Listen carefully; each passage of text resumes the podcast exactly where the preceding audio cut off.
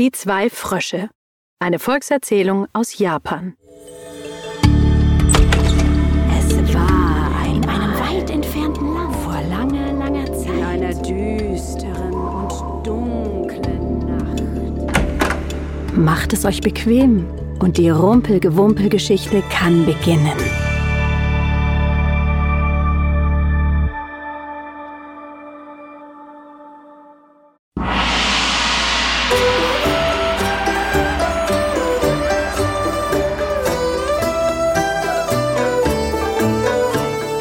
Im Land Japan gab es einmal zwei Frösche.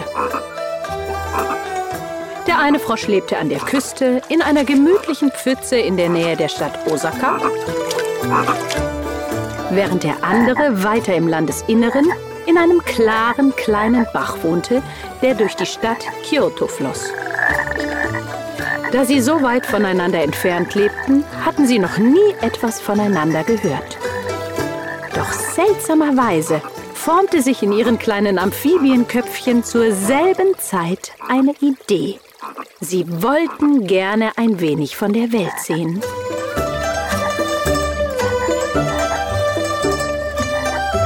Und so dachte der Frosch, der in Kyoto lebte. Ach, wie gerne würde ich Osaka besuchen. Und der Frosch, der in Osaka lebte, dachte. Ja, Kyoto soll ja faszinierend sein.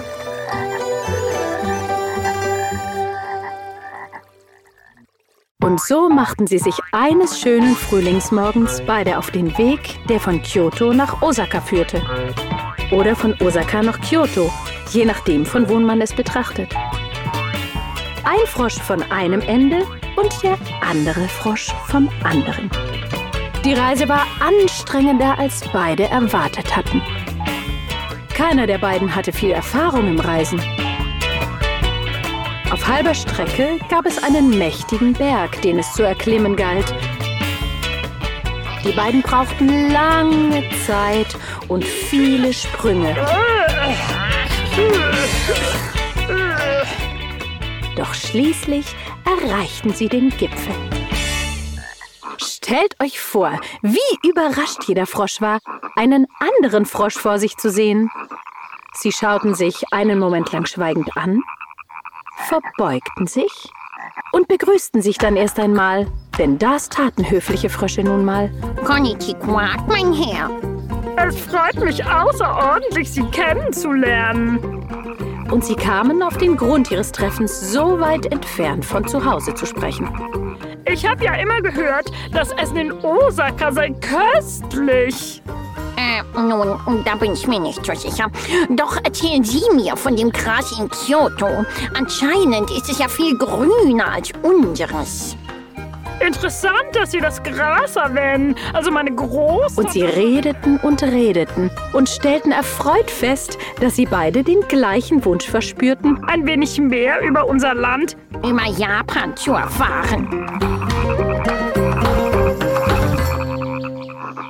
Da es keine Eile gab, ließen sich die beiden Frösche erst einmal an einem kühlen, feuchten Ort nieder. Sie lagen gedankenverloren in einer Pfütze und verspeisten die Mücken, die in großen Schwärmen über dem Wasser tanzten, wobei nur ihre Augen aus dem Wasser herausschauten. Eine Fliege schwirrte hoch über ihren Köpfen. Hm. Diese Fliege muss eine ziemlich gute Aussicht von dort oben haben. In der Tat, sicher besser als unsere Aussicht von hier unten. Sie krübelten noch ein wenig weiter. Und sie schlugen sich die Bäuche mit Mücken voll.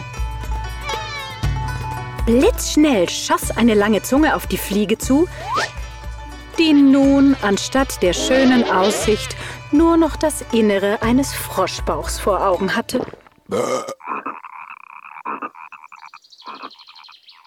Äh, weißt du, Sie waren bereits beim Du angekommen, denn wer sich eine Pfütze teilt, der kann kein Fremder bleiben. So eine alte Froschweisheit. diese Fliege hat mich auf einen Gedanken gebracht. Wie schade, dass wir nicht größer sind. Sagte der Osaka-Frosch. Denn dann könnten wir beide Städte von hier aus sehen und sagen, ob es sich wirklich für jeden von uns beiden lohnt, weiterzugehen. Das war eine gute Idee, sagte der Kyoto-Frosch. Das lässt sich doch leicht arrangieren. Alles, was wir tun müssen, ist, uns auf die Hinterbeine zu stellen und uns aneinander festzuhalten. Dann kann jeder die Stadt sehen, in die er reisen will. Na, was für ein großartiger Plan, sagte der Osaka-Frosch. Und schon sprang er auf und stellte seine Vorderbeine auf die Schultern seines Freundes, der sich ebenfalls auf seine Hinterbeine gestellt hatte und sich auf seinen Freund stützte. Dort standen sie, reckten die Köpfe so hoch sie konnten und hielten sich aneinander fest, um nicht umzukippen. Der Kyoto-Frosch drehte seine Nase in Richtung Osaka. Und der Osaka-Frosch drehte seine Nase in Richtung Kyoto. Doch leider vergaßen sie dabei, dass ihre Augäpfel zum Schlucken ihrer Mahlzeit noch immer nach hinten gedreht waren. Und obwohl ihre Nasen auf die Orte zeigten, zu denen sie gehen wollten, schauten ihre Augen tatsächlich in die Richtung, aus die jeder von ihnen gekommen war. Meine Güte, staunte der Osaka-Frosch. Kyoto sieht ja genauso aus wie Osaka, im wahrsten Sinne des Wortes. Es ist sicherlich nicht eine so lange und beschwerliche Reise wert. Ich denke, Quark, ich gehe lieber wieder nach Hause zurück. Ja, Quark, wenn ich gewusst hätte, dass Osaka nur eine Kopie von Kyoto ist, wäre ich niemals so weit gereist, rief der Frosch aus Kyoto aus und nahm, während er sprach, seine Füße von den Schultern seines Freundes und sie sanken beide, enttäuscht über ihre Entdeckung, ins Gras. Bald darauf verabschiedeten sie sich höflich voneinander, verbeugten sich und machten sich wieder auf den Weg nach Hause. Der eine nach Kyoto, der andere nach Osaka. Und bis an ihr Lebensende glaubten sie beide, dass Osaka und Kyoto, die so unterschiedlich sind, wie zwei Städte nur unterschiedlich sein können, so gleich waren wie zwei Erbsen.